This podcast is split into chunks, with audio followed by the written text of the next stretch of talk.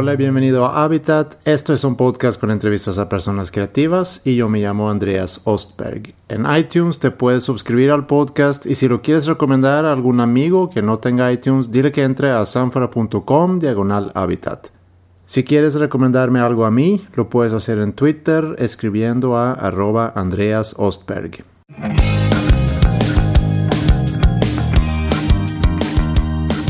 Y para que veas que vale la pena hacer recomendaciones, el invitado el día de hoy es Ricky Treviño. Sé que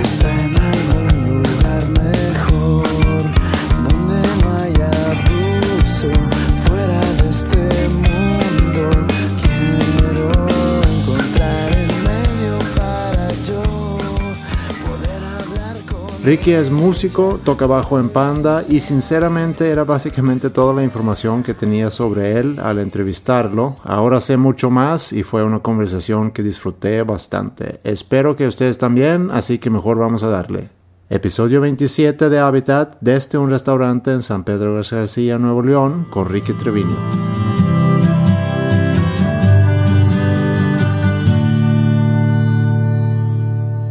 ¿Están ahorita en, en medio de serie de conciertos o en gira o, o qué están haciendo ahorita? Sí, ahorita estamos en gira porque nuestro disco Sangre Fría salió en diciembre y pues estamos este, pues, tocando donde se puede, ¿no? Donde, nos, donde nuestro booking este, alcanza a, a- a poder acomodarnos, pues es donde, donde estamos tocando, ¿no? Ya. Bueno, ahorita vienes de ensayo. Sí, ahorita venimos de ensayo este, porque vamos a tocar por segunda vez en el Auditorio Nacional. Ah, órale. Este, sí, el pasado fue en abril y ahora es el 3 de agosto. Entonces, obviamente necesitamos hacer un show diferente para la gente que va a repetir, pues que no vaya a ver el mismo show. Entonces, ¿Y, se juntan a ensayar cuando para prepararse para el show o, o se juntan, tienen una continuidad de, de ensayos? nos juntamos para... No, nos juntamos cuando cambiamos el rol de... O sea, siempre que hacemos un nuevo rol de canciones, nos juntamos a ensayarlo y sobre todo las canciones que tenemos mucho sin tocar. Porque, o sea, no tocamos todo el rol como siempre. Claro. O sea, las 26 o 30 canciones no las tocamos en el ensayo. Nada más tocamos las 8 o 10 que metimos nuevas o que tenemos Sí. mucho sin tocar. Esas son las que ensayamos. Pero lo que, lo que, a lo que iba es, aunque no tengan shows, se juntan a ensayar. No, si no tenemos shows no ensayamos. No.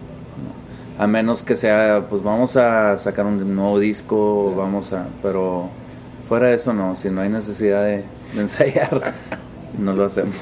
¿Para qué trabajar de más? Exactamente. Oye, Treviño Chapa es bastante regio. Tú eres de aquí, supongo. Sí, totalmente regio, 100%. ¿Y aquí creciste? ¿Siempre viviste en Monterrey? Toda la vida, desde que nací. ¿Y qué recuerdas de tu infancia? ¿Cómo era Pues mi tu infancia estuvo, era, pues fue muy agradable, la verdad. No tengo nada que quejarme. Mis papás siguen juntos. Yo soy el más pequeño de los, de, mis hermanos. Yo, ¿Cuán- de hecho, yo soy pilonazo. Sí. Sí. Este, mis papás siguen juntos, desde- son de los de que high school sweethearts, ¿no? O sea, Ah, y- o sea, desde chiquitos, novios, se casaron y siguen juntos y mis hermanos también todo muy bien. Mi hermano, el que me sigue, me saca cinco años, Huicho, y pues te digo, pues yo creo que yo no estaba planeado y, y pero como fui el cuarto y pilón, como que conmigo ya fue todo mucho más relax, ya con mis hermanas, que son las primeras dos, obviamente pues estaban más nerviosos mis papás, etcétera, con Huicho, mi hermano igual, no tanto, pero ya conmigo ya fue muy a gusto Tenías mucha libertad. muchas libertades. Bueno, sí, no, sino yo creo que más en la forma de- del cuidado y todo. Obviamente siempre estuvieron encima de mí, pero en cuanto a los, sí, pues libertad, más permisos, más por ahí. ¿Y quién eras tú en la, en la escuela? ¿O cómo te iba en la escuela? Era el típico niño que no se juntaba ni con los populares ni con los, este, los No tan los popular. no tan populares, como que siempre estuve en medio, siempre fui la persona que se llevaba con todo mundo, que pues, yo era como que el callado, siempre fui muy callado y me cuesta hacer entrevistas, siempre fui muy callado y, y siempre como que el que le gustaba llevarse con todos y no, no de los inadaptados, pero tampoco de los populares eso que Ya. tampoco me gusta, ¿no? ¿Y académicamente? Académicamente, primaria, secundaria y preparatoria fui muy, muy bueno. Me iba muy, muy bien. En carrera, a diferencia de mucha gente, muchos amigos míos, la, bueno, la pubertad o la rebeldía de, la, de los teens este, les da en la prepa. Y a mí no, yo soy de, como de maduración tardía y a mí me dio hasta carrera. Ajá. Entonces yo en prepa todavía sigo haciendo el, el huerco aplicado y así como que todo muy estudioso y etcétera. Y hasta carrera fue donde me dio, donde me dio la rebeldía y fue donde me empezó a pintar el pelo y este mi mamá no me aceptaba en la casa, tenemos que llegar rapado, etcétera, ¿no? Y pues tronaba mis materias y así, pero total, este ya con una mano dura de mi padre ya acabé gradua- graduándome ¿Estudiaste arquitectura? arquitectura en el TEC. ¿Y, ¿Y cómo llegaste a estudiar arquitectura? Primero entré a mercadotecnia por mi hermano, este, porque pues yo quería seguir sus pasos y donde vi que no, pues nada más no me, no me gustaba, este, empecé a, pues no iba a clases, etcétera, y tomé un examen psicopedagógico se llama y salí muy alto en artes visuales, etcétera, ¿no? en, en ese examen, ¿no? y me recomendaron este diseño, arquitectura por esa onda. Y pues arquitectura fue la que más me llamó la atención y por ahí me fui. Pero, ¿tenías intereses por, por ese lado o más bien fue el, el- que el examen te haya dicho, mira, tú eres apto para esas cosas y, y tú fuiste por ese lado, Fue, por eso? fue el examen, Fue el realmente, porque desde que me gradué no he dibujado una raya. O sea, ya no me he dedicado para nada y la verdad me gusta, pero como pues como apreciación la arquitectura. No me gusta como para ejercerla y yo crear y yo hacer por ahí, ¿no? ¿Y cuándo, a qué edad despertó el interés por la música? Desde bien chiquillo, desde bien chiquillo, clases. Mis hermanas me dicen que yo fui el que más aprendí de música, porque mm, todos mis hermanos siempre estuvieron ahí, estaba el piano en la casa, entonces yo desde bien chiquito, ellos estaban tocando y tocando, todo el día estaba escuchando música, ¿no? Ellos tocando y con los maestros, etcétera. Y ellos dicen que yo fui el que más beneficio tuve porque desde muy pequeño estuve escuchando música, piano, guitarra, flauta y todo lo que tenía ahí en la casa, ¿no? Sí. Este, y luego yo cuando entro a secundaria es cuando ya le digo a mi mamá, no, pues quiero clase de batería, estuve un mes, quiero clase de, de piano, estuve un mes, con, con nada me enganchaba, ¿no? Hasta que probé guitarra y ahí fue donde ya me quedé. Pero nada más tomé cinco meses de clases.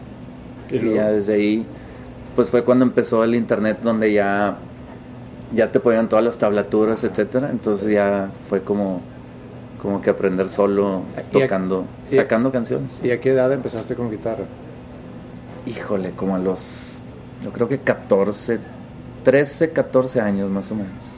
Y abajo cambiaste, supongo, porque nadie quería tocar bajo. Sí, exactamente. De hecho, Pepe apenas estaba empezando a tocar guitarra cuando armamos la banda y Jorge era muy bueno, Ongi era muy, muy buen guitarrista y yo también pues, me defendía bastante bien, pero todavía era mejor que yo.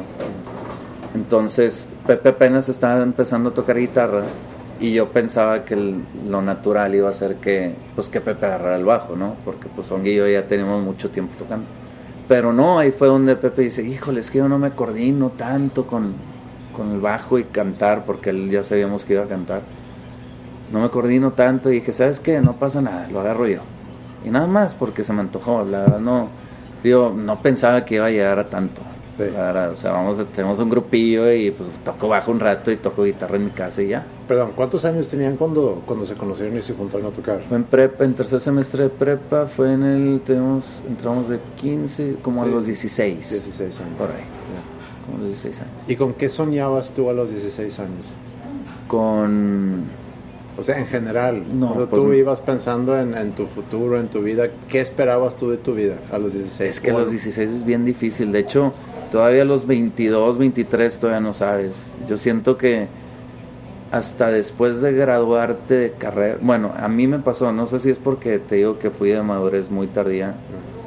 Este, yo hasta ya graduado de carrera, como que ya empecé a encontrarme y a conocerme a mí mismo, ¿no?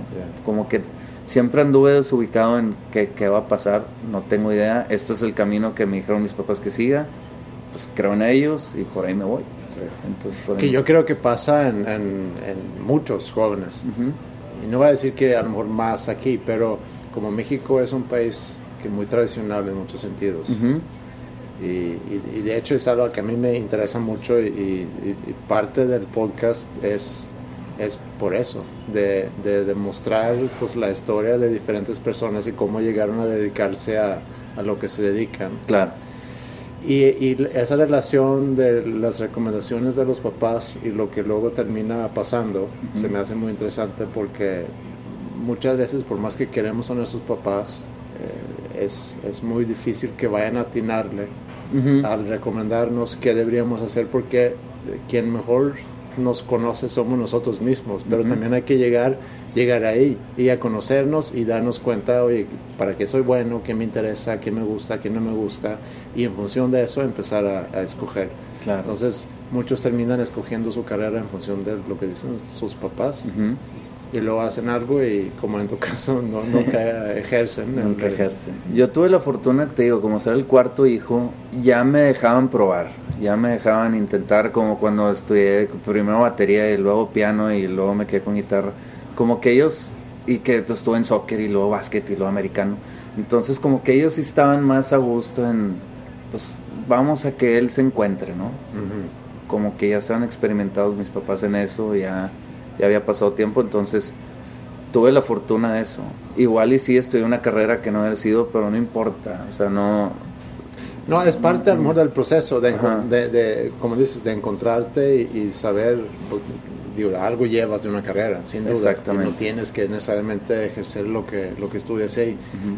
Mi punto es que entre, entre antes puedas tú conocer más sobre ti mismo, más atinado puedes ser en tus decisiones. Exactamente. Porque al final de cuentas es una carrera, de parte de la lana que es, eh, digo, son, son cuatro, cinco años. Sí, sí, sí. de tu sí, vida. Sí, sí, bastante. Sí, sí, sí, totalmente. Y fíjate que ahorita que dices eso, como hasta los 28, 29 años de edad, me empecé a dar cuenta que a mí lo que me gustaba era administrar este, números, finanzas, y pues es precisamente lo que hago en la banda, ¿no? En la banda me encargo yo de, de todo lo que, sabes que vamos a ver, todos tienen que mandar un recibo de honorarios a tal persona con tales cantidades, esta persona les va a depositar su cuenta, va a entrar un efectivo por acá, vamos a mandar una factura por allá, entonces todo eso es lo que hago y es lo que me encanta hacer. Sí. Fíjate qué diferente, qué raro. Sí, eso es, pues sí, pero eso es algo que a mí también me, me interesa y me, y me gusta y es, un, es una onda de estar en control. Ujú. ¿Tú tienes una necesidad de tener control? Sí, bastante. Y sobre todo porque ya me han fallado en esa, en esa cuestión. Entonces, pues ya no, no puedo dejar que vuelva a pasar. Sí. O sea, ya defraudaron mi confianza y, y ya no, no puede volver a pasar. ¿Algo personal o relacionado con...? Relacionado con la banda, o sea, ya de que pues, tú confías en la gente y pues de repente te quitan de ahí, te quitan de allá sin avisarte, etcétera, y luego ya cuando ves los números fríos te das cuenta y, y pues es donde dices, ya esto ya no va a pasar. Sí, es casi como un cliché de la banda de rock, ¿no? Que Sí, en un claro. momento dado hubo un manager o un contador o algo involucrado que Sí, se aprovecha de, de, pues no sé, de la fiesta de la banda y se va quitando... Sí, sí, sí, no, y es bien común que las managers y bookers y todo este, digan, no, no, no, tú encárgate, disqueras, tú encárgate, tú eres el artista, ¿no? Tú crea. Nosotros manejamos tu carrera, nosotros vemos todo lo que a ti no te interesa, nosotros lo hacemos. Entonces, pues Panda no es así. O sea, nosotros todo el tiempo siempre estuvimos encima de nuestra carrera, de, nuestro, de nuestra empresa, como nosotros lo tratamos. Entonces, estamos, al, o sea, por ejemplo, como hace ratito que platicamos con Arturo, que, o sea, que nunca hemos tenido un productor, no sabemos qué es tener un productor. Digo, fuera de, por ejemplo, Rojo, que sí nos ayuda a producir, nos da tips, a ver, cambia esto aquí, mueve esto aquí, ¿no? Pero la carrera, la empresa, el, el funcionamiento de Panda lo hemos llevado nosotros más que ciertas personas que nada más te dicen, tú eres el artista, tú diviértete, tú gasta y nosotros nos encargamos. ¿Eso fue algo que acordaron desde un inicio de la banda o que luego ya fue un proceso en darse cuenta que nosotros vamos a tomar control sobre esto? Pues yo creo que fueron por los todos los tropiezos que se fueron dando en el camino, como que fuimos despertando, despertando y, y pues dándonos cuenta que nosotros podemos hacer mucho y queremos mucho a la banda, que no queremos que caiga. Entonces por eso seguimos juntos ahorita, después de tantos tropiezos y tantas cosas Sí. que nos han pasado, porque no la queremos dejar ir y entre más, este, pues más encima estés de tu propio, de tu propio producto, pues mejor. Oye, regresándonos un poco a, a cuando estás en carrera y dices que fuiste un, un ¿cómo era la expresión? Late bloomer, una expresión en, en español, no sé. Madurez tardía. Ah, madurez tardía. Y dijiste que hasta los 28, 29 años te diste cuenta de tu, que tu interés por, por los números. Pero en ese proceso, ¿qué otras cosas llegaste a concluir de que quién eres, de que qué te gusta, de qué no te gusta, eh, tus talentos y tus eh, pues, intereses? Pues. Ok, pues sí, mira, yo sabía, me gustaba estar solo. Soy una persona que le gusta estar solo. En estoy hablando en cuanto a relación de pareja, que ya sabes que aquí en Monterrey es muy común que, ah, no, pues cásate joven, etcétera. Ya está cambiando mucho, pero a mí me tocó lo último de toda esa, ¿De de todo ese tú? proceso. Yo soy 80 Ok. y yo, yo me di cuenta que no iba a ser de esas personas, que se iban a casar jóvenes y ya sabes, ¿no? Y que la familia y que todo eso de chavos y con el amor de tu vida, que tu novia de preparatoria y, o de carrera, ¿no? Como Pues eso tus no. papás. Como mis papás, exactamente. Entonces, pues por lo mismo ahorita, yo creo que para eso también, para poder saber estar solo, tienes que caerte bien. sí, ¿no? Sí. Te tienes que caer bien tú mismo porque si no, no, no, no aguantas. No te aguantas tú solo. Eso está interesante. Fíjate que nunca lo había pensado. Sí. Tu necesidad de buscar una pareja también puede tener que ver con tu incapacidad de estar solo contigo mismo. Exactamente. Yo creo muy, sí, yo creo mucho en eso. Yo puedo estar solo ahorita, puedo estar solo en 5 años, puedo estar solo en 15. Sí. No es la idea porque sí quiero tener hijos, pero, pero sí podría hacerlo. Sí. Y es que, por ejemplo, en mi caso, yo no tengo ningún problema en estar solo, si yo lo escojo. Lo que es difícil es la soledad, ¿cómo se dice? Que, que no hayas tú eh, escogido. La, estar la solo. soledad involuntaria. vaya. Ok, ya, ya. Sí, o cuando te dejan. Sí, que a mí ya no me toca, ya no me pasa nunca, porque pues, ya tengo familia. Entonces, los momentos que yo pueda estar solo, pues son momentos sagrados, porque... Es que sí, ya, ya es diferente, sí, Sí. cambia la cosa. Pero así es como me he manejado y me ha funcionado y yo siento que soy una persona muy, muy feliz. La banda despega cuando tú todavía eres muy joven, pero estás en carrera, ¿no? La banda despega en el 2005 con el Para ti con desprecio, justo cuando me gradué, porque yo me gradué en diciembre del 2004. Entonces en el 2005, medio- mayo del 2005 sale el Para ti con desprecio y es donde da el... Entonces todo, como que todo se acomodó Sí. muy bien. Ah, justo cuando tú te gradúas. Sí, me, me gradué en, el- en 2004, sale el disco en 2005, Ok. entonces pues no tengo que trabajar, ya sabes, ¿no? No tengo que buscar trabajo Sí. para todo el rollo, entonces ya entré directo.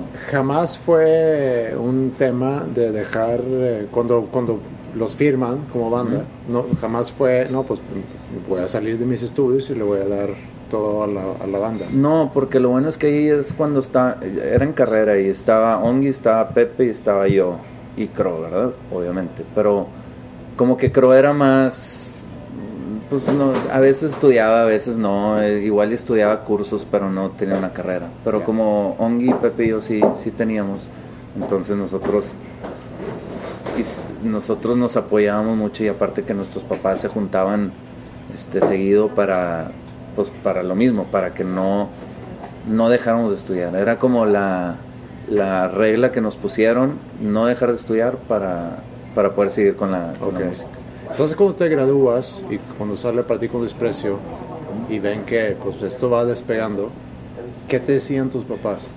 ¿O qué consejos te dieron? ellos siempre apoyaron te digo cuando bueno ya graduado siempre siempre me apoyaron porque también yo les platicaba de lo que estaba pasando de, de cómo nos iba y me veían la cara ilusionado me veían la cara de felicidad y todo entonces pues obviamente no me van a quitar eso este pues esa, esa felicidad del Claro. huerco verdad pero pero sí siempre me apoyaron siempre estuvieron conmigo y, y siempre quisieron nada más que fuera feliz entonces también yo le contaba a mi papá, sobre todo a mi mamá no tanto, pero a mi papá, oye, mira papá, es que me gané tantito dinerito y gané tantito dinerito y, y él empezaba a hacer números y decía, oye, pues para recién graduado, pues no está mal, o sea, no le estoy dando tan mal. Si estuviera metido en un despacho de abogados, probablemente, digo, de abogados, de arquitectos, probablemente pues no le estuviera, o sea, estuviera ganando lo mismo, un poquito menos, y velo cómo está de feliz. Entonces, pues él, él quedó así como, como que con el mecate amarrado, pero soltándolo, ¿no? Sueltito, sueltito. Entonces, pues yo seguía, ¿no? Yo seguía y seguí y, y, y, con la banda y fue, pues por ahí del 2006 cuando el disco dio todo el despegue. Sí. Y luego posteriormente en 2007 el Amantes también, que fue también otro boost muy fuerte. Entonces, pues mis papás ahí ya quitaron las manos, ¿no? ¿Y tú, cómo, cómo puedes describir tu rol en la banda? Pues yo creo que por, por mi personalidad, yo dejo más a Pepe, Arturo y a Cro ser, hacerlo artístico. Como que a mí me gusta que ellos yo sé que ellos son mucho más artísticos que yo. Entonces, ellos crean la música, ellos hacen... A mí también me encanta y lo hago en Panda, pero no me involucro tanto porque ellos tienen esa mente, ese, es, es, esa mente que yo creo que la tengo que analizar hacia otro lado, hacia el lado más serio, este, administrativo, más uh -huh. por allá. Entonces, claro que pues componemos todos juntos y claro que opino y claro que, a ver, y si hacemos esto y el otro y todo, pero como que yo los dejo más. Yo, a mí me gusta más estar callado, estar escuchando, estar escuchando. Y cuando me gusta algo, obviamente lo, lo brinco. Eso, eso está muy bueno, eso me gustó, eso no sé qué. Y sí, pues, si toman mi palabra, no importante, ¿verdad? Pero como... Pero como un integrante. Sí, como un integrante sí, de la banda. Una Entonces, cuarta parte, ¿no? De uh -huh. una agrupación. Exactamente. Entonces ese creo que yo es en el lado artístico. Sí, eso lo hablé en su momento con, con Rodrigo Guardiola. Uh -huh. No en la entrevista que hice con él, sino en, en, en, otra ocasión, platicando un poco las roles de la banda. Uh -huh. Porque en su caso, por ejemplo, que siento que puede ser también el caso de ustedes, donde tienes pues un frontman que es pues es un, un, un como un líder muy obvio de la banda, de alguna forma. una personalidad que, pues, que habla mucho a, claro. a la gente no literalmente habla a la gente, sino... Uh -huh. Y que a lo mejor está atrás de gran parte de la música y todo lo demás, pero, pero que es una banda, un poco lo que platicamos antes de la entrevista, lo que decía Arturo, eh, o sea, antes de prender el micrófono ahorita, sí. que, que hablamos de la importancia de una banda, una agrupación, y como tú solo es muy difícil que puedas pues llevar a cabo las cosas sin que alguien esté pateando el trasero, o que alguien te cuestiona, o que alguien te derreta, o que alguien te, te echa porras. También él me estaba diciendo ahí más o menos cómo se van dividiendo los roles y, y, y también verlo como una empresa, que es algo que a lo mejor la gente que ve una banda, que, que a lo mejor no lo piensa así. Uh -huh. Y entiendo que hay muchas bandas que a lo mejor dejan todos en manos de, de, de otros, pero pero me llamó la atención cuando hablé con él y ahorita que hablo contigo, de que en la banda hay alguien que, pues, pues esta es una empresa y hay que encargarse de que las cosas sucedan y hay que cobrar cuentas y hay que pagar cuentas y hay que tener staff y hay que tener gente y hay que estar en contacto con empresarios. Y entonces eso se vuelve un poco el rol de a lo mejor algunas personas en, en la banda y no a lo mejor le quita lo artístico porque te toca mm. pararte en el escenario ante claro. miles y miles de personas. Claro no sé, no sé a lo que iba con esto. Sí, pero... no, no, pero ahorita que tocaste ese punto, cuando nosotros tenemos una junta, por ejemplo, en las épocas de Movic Records sí. con Kiko Lobo, Pepe no, no, como que siento que yo tengo una mejor relación pública con la gente que él. Él siendo el frontman y él siendo pues como la cabeza de la banda, es un poco más frío, más serio, más... Y creo que yo tengo un poquito más de relación con la gente. Entonces, cuando estamos con Movic, muy comúnmente Pepe me decía, oye, ve a decirle a Kiko, ¿no? Ve a decirle a Kiko que esto, ve a decirle a Kiko que el otro. Porque él y Kiko, pues nada más no chocaban demasiado. Entonces, pues sí, yo encantado, pues es por el bien de la banda. Este, cuando yo creía en lo que necesitábamos hacer, pues obviamente yo iba, oye, Kiko, ¿cómo es esto y el otro? Y aparte es un buen amigo. Entonces, creo que esa es la diferencia y eso ha sido el balance de la, de la banda. Sí. que, que, que necesitas la parte fría y la parte muy analítica y también necesitas la parte de relaciones Sí, públicas. y yo creo que eso es lo que iba, porque regresando a la plática que tuve con Rodrigo, me decía, nosotros entendemos el rol de León en este caso. O sea, nosotros entendemos el rol del frontman y nosotros entendemos que nosotros nos podemos encargar de otras cosas para dejarlo a él ser el frontman. Es como, Ujú. como tú, tú dices ahorita. Si a ti te va a quitar algo de tu rol en la banda, tener que hacer otras cosas, pues mejor que haya alguien más que, que se encarga de eso. Claro. Yo a lo mejor no tengo que cantar las canciones y estar enfrente del público y de esa manera, porque pues yo me puedo imaginar, es difícil, o sea, tiene que, es, un, es cierto rol que se requiere de ser el, el del micrófono, es, es otra onda, Claro. es diferente. Y fíjate que ahorita que dices eso, me pasó, ah, bueno, hace como, no sé, por ahí del, del Amantes o por esas épocas, ¿no? 2006, 2007, por ahí, siempre querías hablar en el micrófono en las entrevistas. Quería ser, o sea, como que yo también estoy en la banda, ¿sabes Sí. cómo? O sea, no nada más el, el- el cantante. Y luego conforme va pasando el tiempo, yo ya agarré como que, no sé, me, me hizo un switch donde dice, dije, pues es que mejor contesta cuando te pregunten. O sea, tu rol en la banda es otra. O sea, no eres el frontman. Entonces, si te preguntan, apoya. Si alguien se traba, apoya. Sí. Pero pues si no, pues nada más. O sea, tú sigue tu camino, tú sigue tu rol. Lo estás haciendo bien, no pasa nada. Entonces, esa también es una cosa importante entre las bandas. Que no trates de sobresalir este más que el otro o, o tratar de igualarte al otro, sino tú nada más haz tu camino, apoya a la banda como tú debes de apoyar. Oye, cuando estaba hablando con Pepe, en la entrevista con él, él me explicaba un poco el proceso creativo de cuando se juntan a, a- a, pues, a trabajar un disco. Platícamelo tú desde tu punto de vista. Cuando, cuando hacemos un disco, bueno, por ejemplo, te voy a explicar de los últimos dos discos, porque fue una diferencia muy grande, creo yo, en la forma de componer. El Bonanza, cuando compusimos el Bonanza, yo sentí que Pepe hizo mucho lo que él quería. O sea, era, yo quiero que sea así, yo quiero que suene garage, yo quiero que... Y cuando estábamos componiendo las canciones, pues como que sonaban bien, sonaban, ¿verdad? Y ya. Pero siento que no hicimos nada especial en ese disco en lo musical. Siento que no, que no dimos ni el 50% de lo que podemos dar como músicos para las canciones del, del Bonanza. A diferencia del, de este Sangre Fría, que Pepe llegó, le dijo, pues ya tengo la letra y así va más o menos. Entonces, ¿cómo ven? Órale, ya cambió la cosa. Entonces, ahora sí ya, sabes que la creatividad de Arturo, la creatividad de Crow, mi creatividad, pues vamos a ver qué, qué empieza a salir. Oye, sí, ándale, sí, por ahí vamos, órale, vamos, por ahí, por ahí, por ahí. Entonces yo, yo siento, a mí me gusta mucho más el Sangre Fría, se me hace de los mejores que hemos hecho. Y a mí el Bonanza se me hace un poco flojo. Por lo mismo, que siento que podemos haber dado mucho más.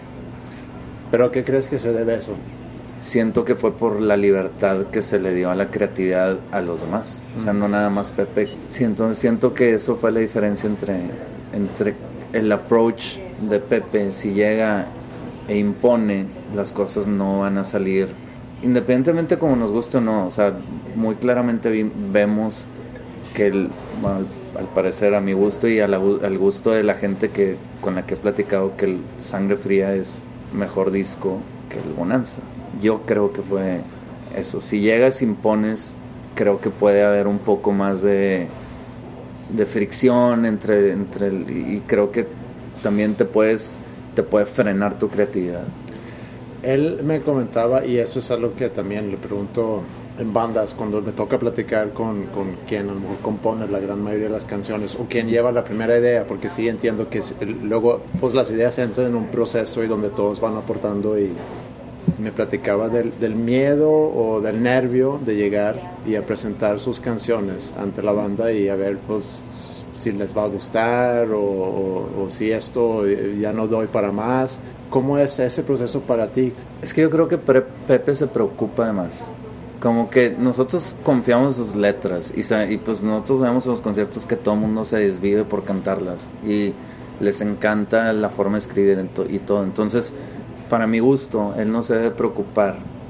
Él tiene que seguir escribiendo como lo hace normal, lo que pasó en Sangre Fría, y nada más llegar, presentarlo y entre los cuatro, incluyéndolo a él, nos vamos a encargar de hacer un, pues, una canción sota, ¿no? Entonces, creo que su inseguridad a veces le da por, por imponer, como pasó en el Bonanza, o para decir, ¿sabes qué? Pues a ver qué pasa.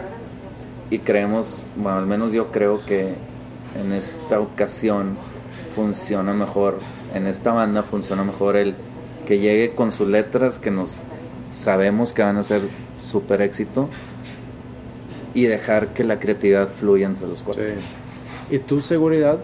¿Tú te sientes muy seguro en, en la hora de opinar y de proponer? Sí. Y de, ¿sí? Sí, bastante. Sí, sí, sí. A mí, pues, no, como que en todas las cuestiones de la vida siento que llego muy seguro a cual sea la situación de presentar un proyecto, o presentar una canción, o presentar lo que sea. Siempre llevo muy seguro. No sé, así me siento.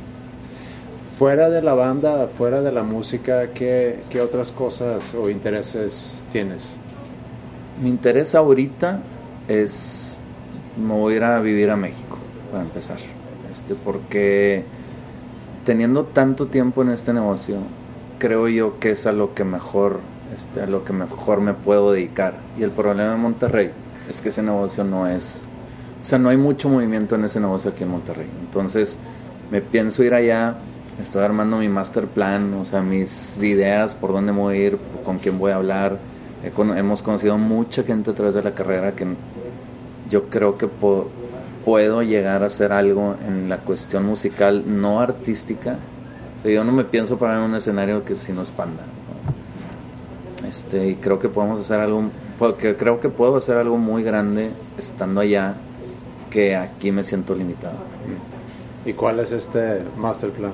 No sé, estoy pensando, estoy viendo varias cosas. Puedo hacer, por ejemplo, si manejo todo el, el dinero y todo lo fiscal de la banda, ¿por qué no hacer un plan para presentarle a todas las bandas que yo sé que están, estoy seguro que están desubicadísimos en, espérate, si recibo este dinero, ¿cuánto tengo que pagar? O, o- ¿Sabes cómo no? O sea, Sí. como que un paso a paso de que, mira, yo les voy a presentar un proyecto de cómo tienen que hacer exactamente paso a paso todo el dinero que reciben, qué tienes que hacer con él, por dónde lo vas a meter, por dónde lo puedes recibir. Sabes que me van a pagar, me fui a tocar a Ecuador y me van a pagar en dólares. Este, bueno, pues mira, el, el- aquí ya pagaste allá, entonces la doble tributación, etcétera, ¿no? Sí. Entonces como que ya como un asesor financiero para bandas puede ser. Esa es una de las muchas razones también. Este, yo creo que el esquema de los de los conciertos de rock del, de, todos los grupos de rock como nosotros tiene que cambiar. Ya es bien difícil tú por por ti mismo llenar un auditorio nacional o llenar un o sea ya está haciendo se está haciendo este pues obviamente los festivales que pues tienen mucho más el Vive Latino pues o tú no puedes tocar tú puedes hacer tu concierto un mes después del Vive Latino porque nadie va a ir Claro. ya se gastaron todo el dinero para ese show etcétera Sí. entonces puedes hacer un, otra dinámica, ¿por qué no este, hacer un mes de conciertos en un lugar para 500 personas? No sé, tocas jueves, viernes y sábado, viernes, sábado y domingo, domingo para los, los niños y, o sea, para los menores de edad. Entonces, no sé, ahorita estoy en eso, estoy, estoy ideando en formas, en cómo cambiar esto para que sea mejor negocio para todos y para, para que todo mundo también este, le sea más accesible ir al concierto de su, de su banda favorita. Escuchándote ahorita, yo supongo que has sabido manejar bien los ingresos que te ha dejado la banda. Yo creo que sí, sí, yo creo que sí. Y vas invirtiendo en diferentes proyectos, eh, vas armando otros negocios, o, o- qué haces. Ahorita con- realmente solo tengo un otro negocio aparte de Panda. Ok. Este, sí, con un socio, un amigo mío de aquí de Monterrey que no tiene nada que ver con la música, pero él tiene sus, sus negocios y este, nada más hicimos como un- una inversión para personas que quieren desarrollar su proyecto nuevo, desarrollar su empresa nueva, etcétera, nosotros lo, lo apoyamos, los apoyamos con, con flujo de, de- de dinero y, y pues obviamente es como un préstamo, ¿no? Entonces X, es, es un es totalmente distinto, sí, entonces, pero sigue dentro de mi gama de que me encanta la administración y todo el flujo y cómo se maneja el Sí. dinero y por dónde pasa, etcétera. Pues, Y, y, pues siendo una persona que tienes esas, esas, esos dos lados, tienes por el lado, el lado artístico, digo, s- eres músico, tocas en una banda que con una carrera larga, 14 años, que se me hace, digo, no cualquier banda tiene una carrera de 14 años, y ese, pues, esa onda del negocio, eh, ¿qué ves tú que, que son las fallas principales que hacen las bandas que tratan de, de- desde el punto de vista del negocio, cuando van arrancando y cuando tratan de hacer una carrera? dar todo. O sea, cuando das todo, das, das tus derechos de imagen, das tus derechos de a un manager, o sea, das tus derechos a pues, la disquera, obviamente. Yo creo que ahorita una banda tiene que ser dueña de todo. O sea, para ser exitosa tienes que ser dueño del 100% de tus canciones y ver, digo, lo difícil está en ver cómo las colocas, ¿no? Claro. Este, pero ser dueño de todo tu catálogo, o sea, de tus masters, ni modo, te va, o sea, es muy cómodo para el artista decir, pues claro, me lo pagó la disquera. Es un disco de 50 mil dólares y me lo pagó la disquera y bruto, pues, pues sí, pero él es el dueño del máster. Y en un futuro, si tú llegas a ser muy grande, te va a acabar costando después. El chiste es como vas a invertir en tu negocio, no dejar que alguien más lo invierta o a menos compartan el riesgo, ¿no? Y no dejes que él tome todo el riesgo porque si te llega a ir bien, pues vas a acabar este, ganando mucho, mucho menos que la persona que le metió todo. Sí. Y ahorita también con, bueno, cuando ustedes salieron en el 2000, todavía, o sea, era un, justo antes de que pues entra todo lo de internet y que los discos se dejan de vender y entonces como que ustedes todavía agarraban como que lo último de, de los presupuestos más grandes de, la- de las disqueras y para hacer videos, algo de desarrollo de bandas nuevas todavía, que hoy en día, pues, cuál disquera, me atrevo a decir casi que en el mundo, pero casi que nadie agarra una banda y dice, ok, esa banda tiene potencial, vamos a invertir en ellos, vamos a, a- dejar que se desarrolle, que saquen un disco y luego vemos, ahorita es, pues te agarro si tienes un following, te agarro si de perdido vendas 500 boletos a tu show, que de perdido tengas tantos views en tus videos en, en YouTube y que, y que ya tengas algo grabado. Y si eres de Monterrey aparte, donde aquí tocar en vivo, pues no hay tantos lugares. Ujú. Yo a veces me pongo a pensar, o sea, para una banda, como pues la banda que platicamos hace rato, ¿cuál es el, cuál es el futuro para una banda que ahorita se está arrancando?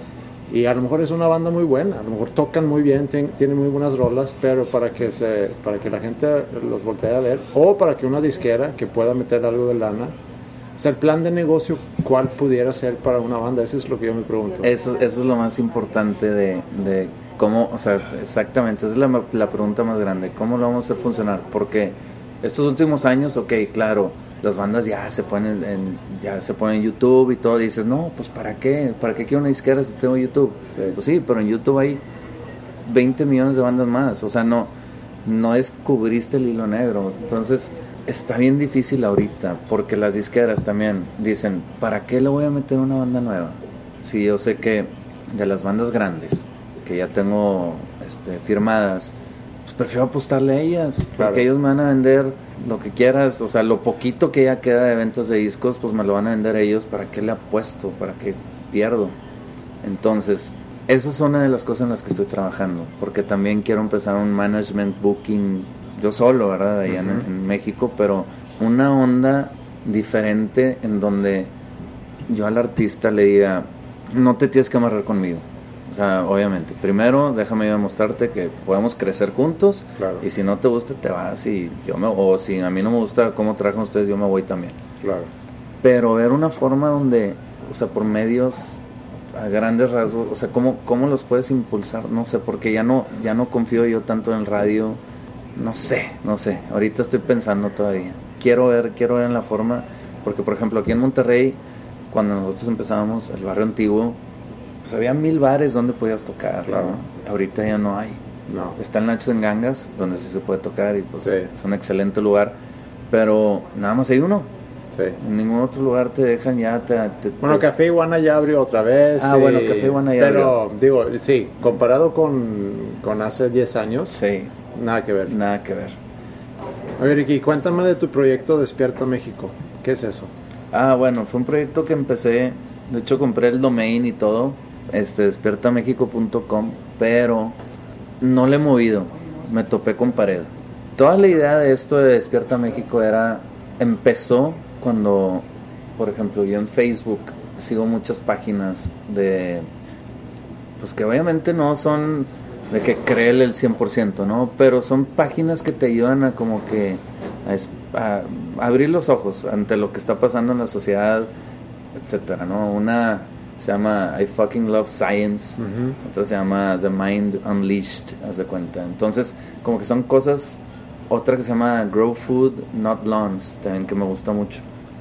Y más, ¿no? Pero esas, o sea, te dicen, te ponen artículos a cada rato, ¿no? O sea, eh, mira lo que está pasando el gobierno y lo que está pasando y qué te dicen, no te creas.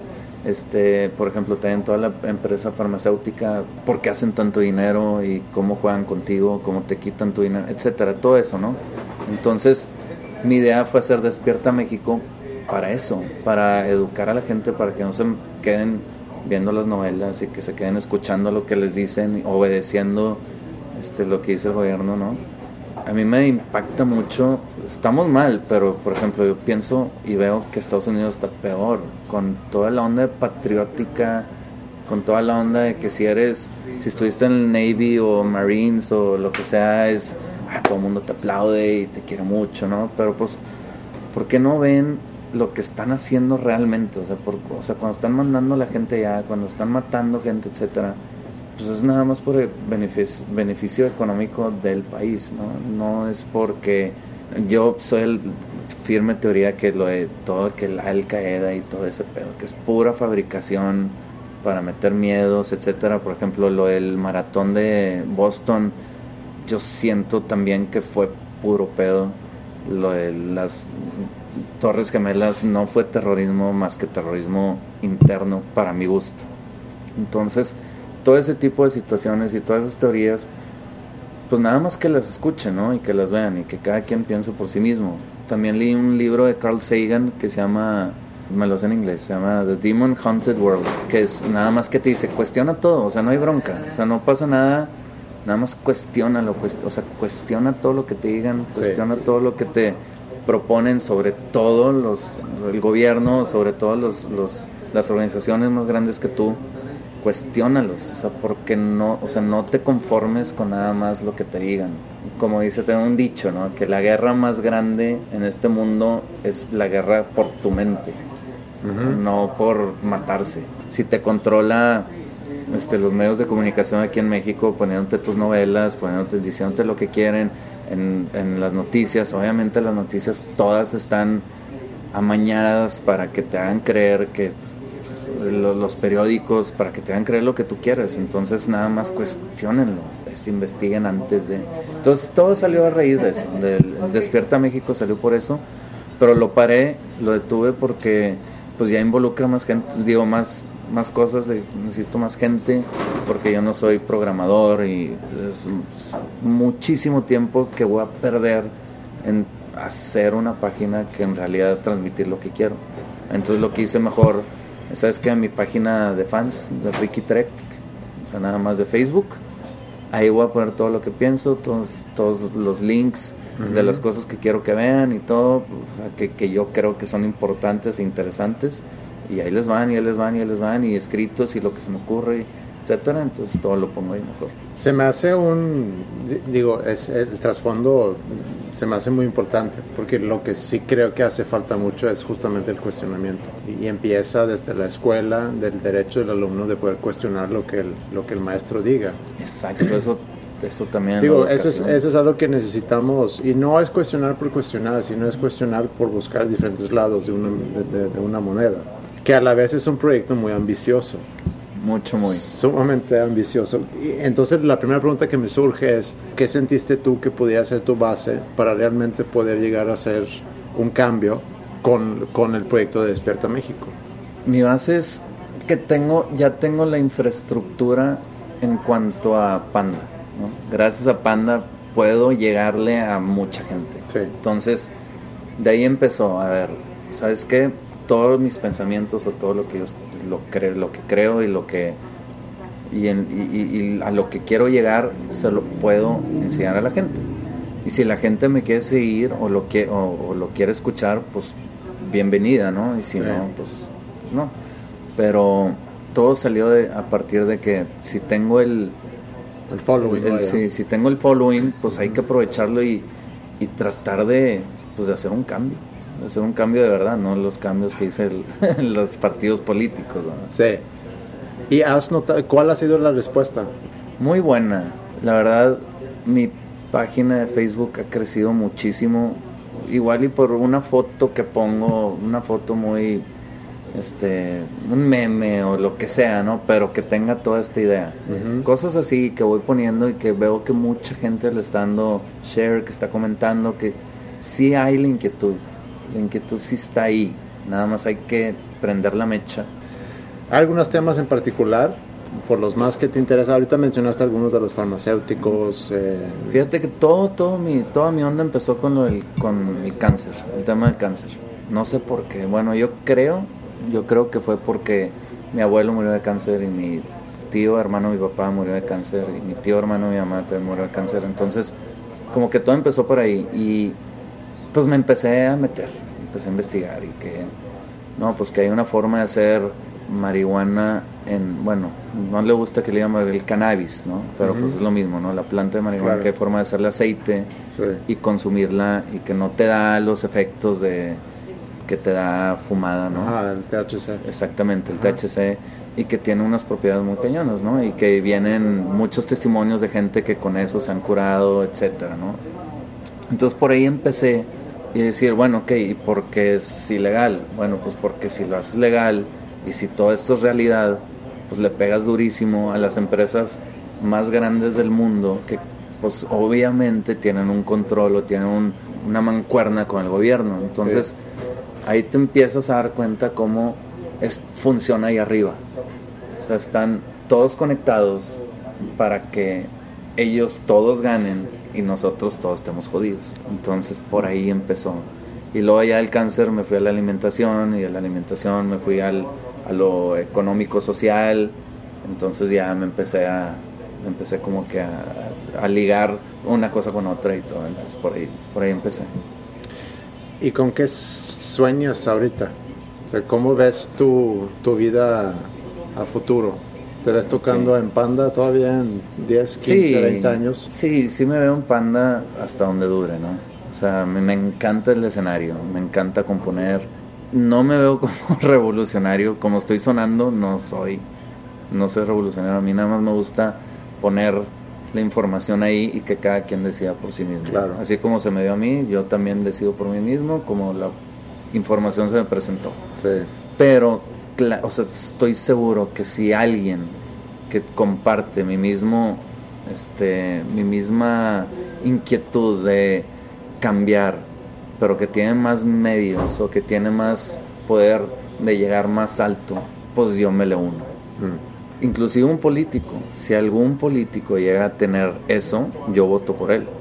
Pero no hay, no existe. Entonces yo a partir, la última votación sí, sí participé, sí voté, pero a partir de esa dije no vuelvo a votar, a menos de que vea a alguien que realmente vaya a querer hacer ese cambio. Entonces yo le, le pongo la opción a la gente que no tienen que votar si no les gusta. Y ni siquiera se presenten y lo tachen porque pues lo van a agarrar de alguna forma y lo van a meter como si fue voto para alguien. ¿Eres religioso? Fui, mucho, muy. Y luego ya lo dejé. Sí. Por lo mismo del cuestionamiento. Sí, siempre estuve, siempre fui católico. De hecho, ahorita estoy pensando que si hay forma de, porque pues en la, en la iglesia católica, este, la, primera, la primera comunión, después del primer bautizo, primera comunión, y luego es la confirmación. Y a mí me hicieron la confirmación al mismo tiempo, o sea, confirmación de que ya eres, este, estoy confirmando que soy de la iglesia católica. Este, a mí me lo hicieron al mismo tiempo que la primera comunión. Y ahorita estoy viendo la forma de si me quiero desconfirmar qué tengo que hacer. Ya es algo así un poquito que espero que mi mamá no sepa, pero porque Pues no le, no le compartes no la comparto, pero pero la verdad ya no, no estoy nada con religiones. Cada quien se siente a gusto con, por ejemplo, igual y tú crees en Dios y está perfecto. Yo creo en algo que se llama naturaleza. Entonces a cada quien como se sienta bien, Sí. está bien, pero en cuanto ya a una organización que te dice qué es y qué no es, pues ahí sí es donde estoy en desacuerdo total. Claro. Cuando dices que crees, en, en este caso, en naturaleza, ¿qué significa eso para ti? Pues más del lado de ciencia. O sea, yo quiero, o sea, y también otro, otro quote de Carl Sagan que es de que yo no quiero creer, yo quiero saber. Estoy totalmente de acuerdo. Ok. ¿Tienes alguna necesidad de reconocimiento? No, para nada. ¿No? No. No, nunca he sido de los que quiere sobresalir. Pero me gusta, digo, si se llega a dar, pues que sea con un mérito muy grande. O sea, me tengo que partir la madre para si quiero realmente sobresalir. Pero no, no es como mi... O sea, nunca he sido de los que quiere estar en la cara del... O no sé, ¿sabes? Como, o ser Sí. la cara.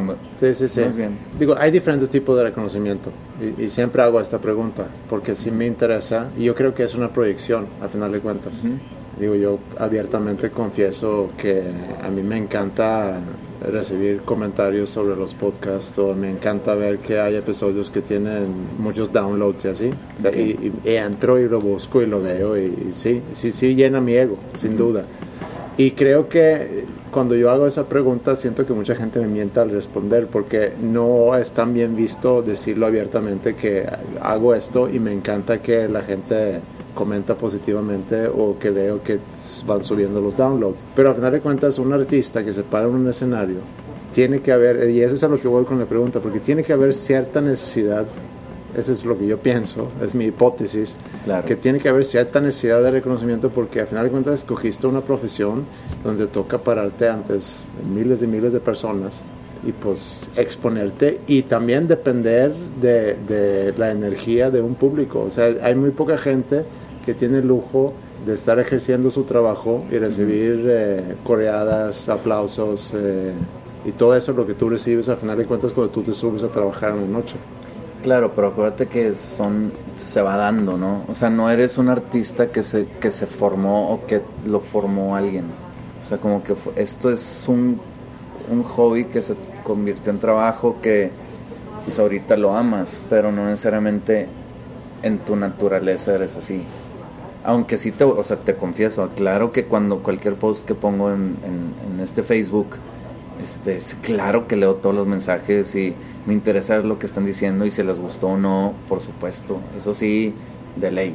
Pero pues es como para, para mí es como, como una forma de saber si voy bien o no, O sea, si estoy haciendo lo correcto o no, igual como tú, o sea, cada vez te estás llenando, llenando más de, de- de escuchas en tus, en tus podcasts, pues entonces estás haciendo las cosas bien. Entonces eso te, te prende para hacer más.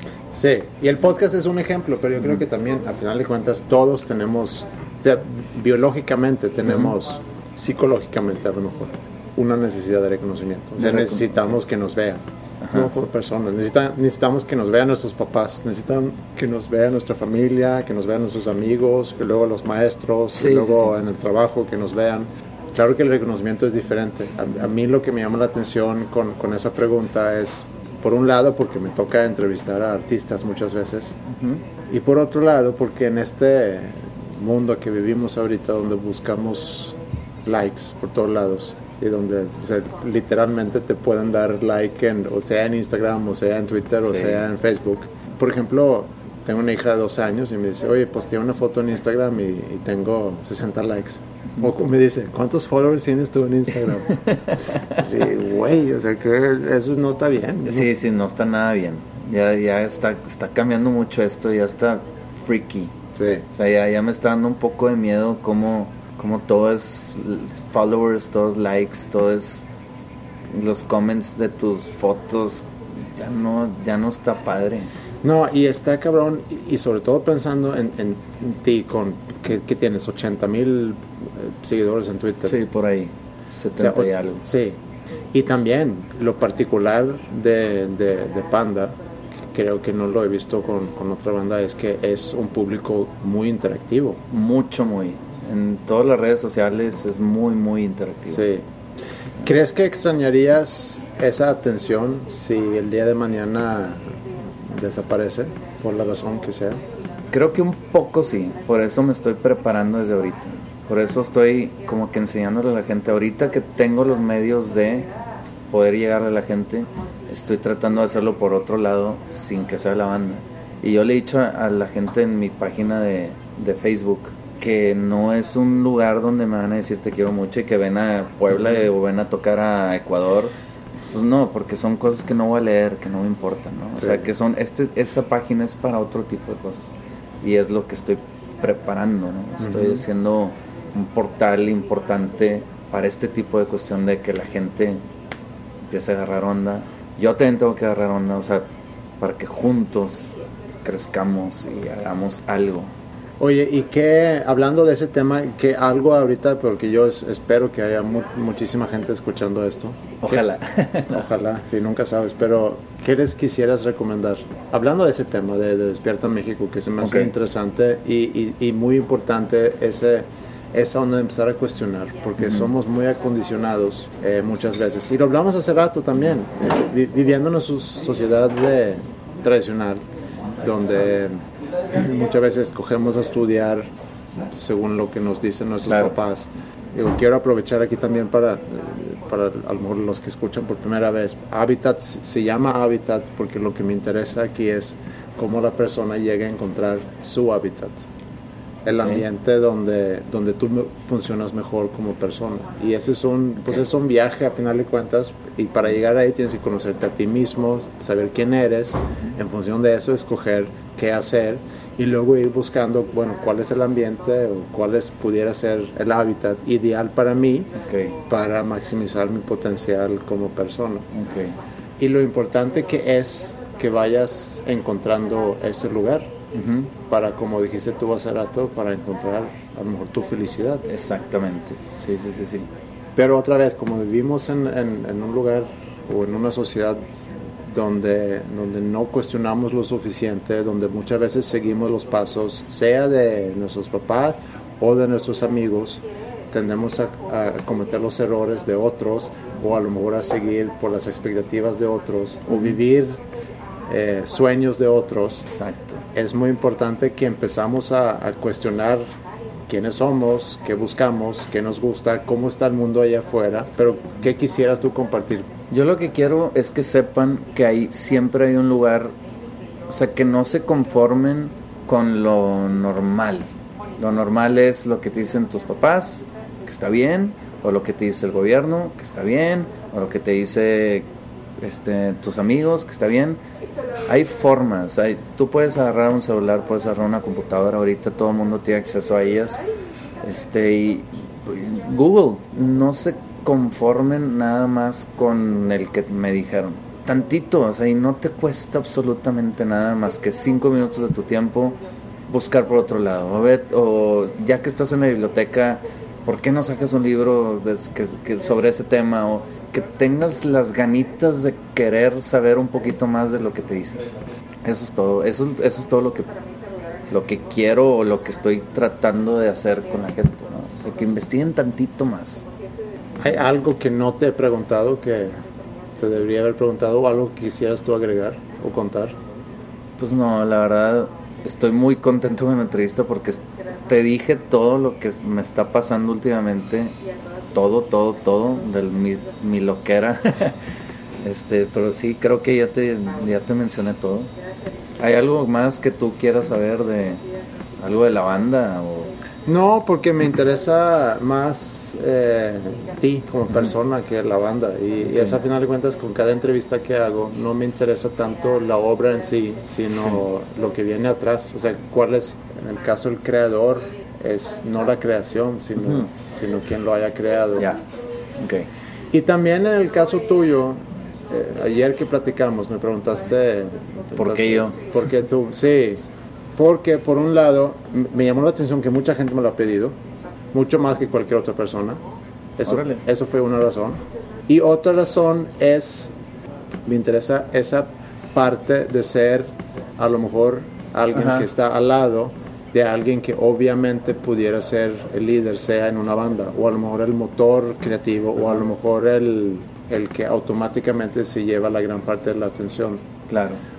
porque sé que como en una banda hay un equipo y me gusta también, o me, o me- gustaba la idea de, de su parte poder escuchar esa otra, Ok, el- esa otra información. sí, sí, sí, sí, claro. ¿Quién me recomendarías para entrevistar en este podcast? Arturo. ¿Sí? Sí, es que Arturo, digo, lo poquito que platicaste con él es la persona más honesta que conozco. A mí de repente me ha dicho cosas que me duelen, pero me duelen para bien. O sea, es como que, no, es que tú haces esto y esto y el otro. O sea, no tiene, sí tiene filtro, pero como que te dice las cosas que necesitas escuchar en el momento. Mm. Es, ese, es ese amigo, ya sabes, ¿no? El amigo que te dice la verdad. Es el amigo que si sabe que tu novia te está poniendo el cuerno, te va a decir. No es el que le va a dar pena decirte porque te va a lastimar. Ese es el tipo de persona de Arturo. Y pues tiene una mente muy, muy creativa, muy, muy creativa.